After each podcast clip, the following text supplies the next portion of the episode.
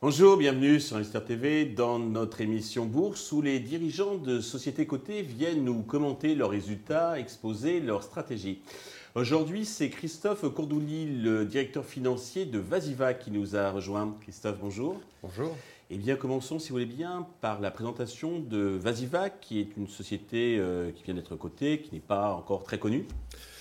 Eh Vasiva donc, va être bientôt très très connu, J'espère.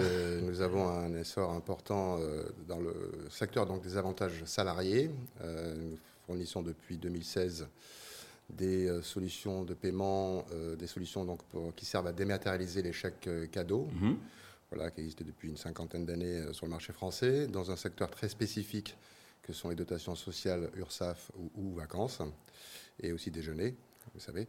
Pour l'instant, c'est le seul pays en Europe qui a vraiment une, euh, on va dire une législation dans ce sens, euh, en faveur des salariés. Donc, on a créé cette société effectivement en 2016 Mhm.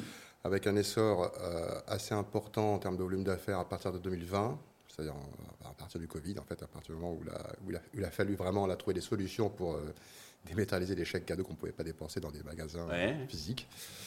Euh, et depuis effectivement trois ans, la société connaît un essor important, tant en termes de clients qu'en termes de porteurs de cartes.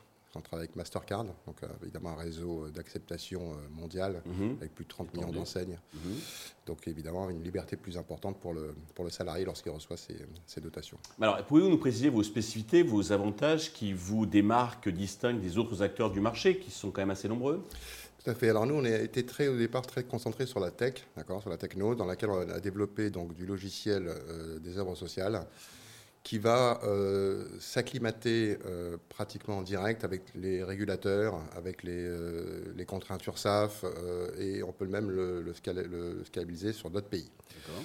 C'est-à-dire qu'on a tout misé là-dessus au départ pour être aujourd'hui un peu tranquille sur, le, sur les dotations et sur les flux financiers, contrairement à nos concurrents qui, eux, sont plus distributeurs de cartes qu'autre chose. Donc nous, on gère la partie dotation, la partie flux financier de- de- de- donc du début jusqu'à la fin. Ce qui nous euh, aide à, on va dire, à, s'adapter en fait aux contraintes de la société, parce que différentes sociétés n'ont pas les mêmes contraintes. hein. Le BMH n'a pas les mêmes contraintes que Veolia euh, Bien sûr, oui. Donc on a des règles de gestion qu'on peut appliquer euh, selon les, donc les contraintes ou les désirs personnalisables. euh, donc des, des clients, donc qui sont les CSE. euh, majoritairement pour le moment et qui vont devenir aussi donc les RH puisqu'on a, on a lancé la partie donc euh, déjeuner. Très bien. Il y a quelques jours, vous avez publié votre chiffre d'affaires donc euh, annuel. Euh, dans les grandes lignes, qu'est-ce qu'il faut retenir de cette publication? Alors, dans les grandes lignes, déjà, c'est une croissance à trois chiffres. Donc, euh, bon, pour une- société qui est jeune, une croissance à trois chiffres, Oui, c'est pas très- chiffres, extrêmement euh, original, ouais. mais c'est quand même important, Ouais. puisqu'on parle d'une croissance du chiffre d'affaires de 135%.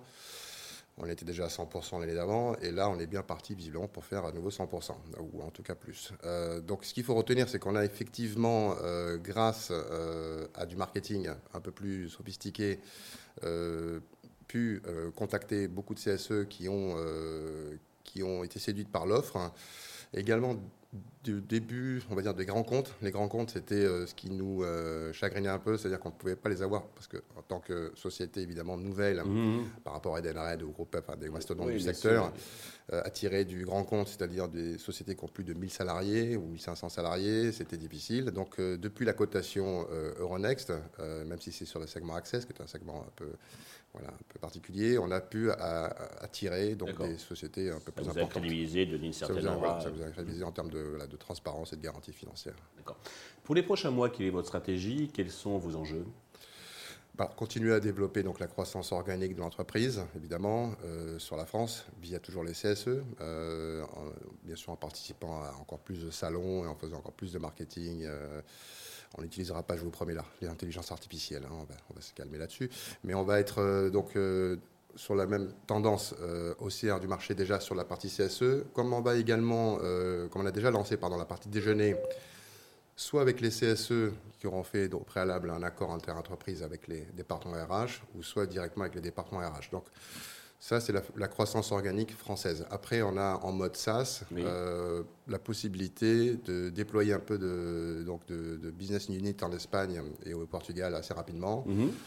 Sur d'autres programmes qui ne sont pas des programmes CSE, parce que encore une fois, le CSE, c'est franco-français. C'est une particularité euh, française. c'est une particularité française. Donc, on va développer d'autres programmes en Espagne et au Portugal pour la partie de Genève, mais également sur, du, euh, sur d'autres programmes, on va dire, de remittance ou de payroll. Voilà. Et on pourrait également dupliquer ou répliquer euh, ces euh, modèles économiques sur le Benelux euh, et donc outre-Rhin également, donc sur les territoires germanophones. Voilà. Ça, c'est pour la partie, on va dire, fin 2023, deuxième, deuxième trimestre 2023, avec du déploiement un peu business voilà, hors France. Et donc, qui sera accompagné par, sur un changement de, de segment marché, parce qu'on va aller sur. Euh, justement, vous voulez transférer sur Gros, c'est ça hein. Actuellement, vous êtes sur Access, c'est prévu, il y a une date, c'est déjà daté euh alors c'est daté, euh, dans la, en fait dans la, dans la bourse et dans les compliance qui, qui sont, qui sont propres, à la bourse, mmh. les deadlines ne sont jamais respectés, soyons clairs. On aimerait, nous, effectivement, être sur Growth à partir de septembre-octobre 2023, donc assez rapidement avec un véritable IPO à la clé, parce que là on a fait une cotation technique, une cotation technique parce qu'on n'avait pas besoin de fonds mhm. particulièrement, donc on a fait une cotation technique, mais là on va... Et Access, c'était un petit peu le tremplin pour ensuite euh, tout à sur la grosse. Hein, et tout à fait, Access, c'est vraiment le tremplin pour aller euh, s'entraîner un peu, euh, voilà, s'entraîner un peu pour partir sur Gloss, qui est un, marché un peu plus réglementé et qui attire des investisseurs institutionnels. Donc, Alors justement, pour conclure, avez-vous un message particulier à destination de tous les actionnaires et futurs actionnaires donc, qui nous regardent? Alors pour les actionnaires actuels, ben, écoutez, restez, euh, restez, parmi nous parce que la société évidemment est en, début de cycle, euh, donc de croissance, euh, même si les taux de croissance sont élevés aujourd'hui. nous sommes vraiment à l'aune d'une d'une belle histoire qui va durer encore au moins 7 à 8 ans. et pour les investisseurs futurs, comme nous allons évidemment passer sur un segment où le volume euh, de transactions sera un peu plus important que celui qu'il est sur Access aujourd'hui, euh, il serait euh, judicieux de venir nous rejoindre, vous en tant qu'investisseur institutionnel, pour nous aider à déployer donc, nos, nos, business à travers l'Europe. Christophe, merci pour euh, toutes ces précisions. Il nous a présenté donc ce nouveau venu euh, donc euh, sur Ronex. Nous allons suivre attentivement le, parcours et l'évolution donc de Vasiva. Merci de m'avoir reçu. Merci à tous de nous avoir suivis. Je vous donne rendez-vous très vite sur Investisseur TV avec une autre société cotée.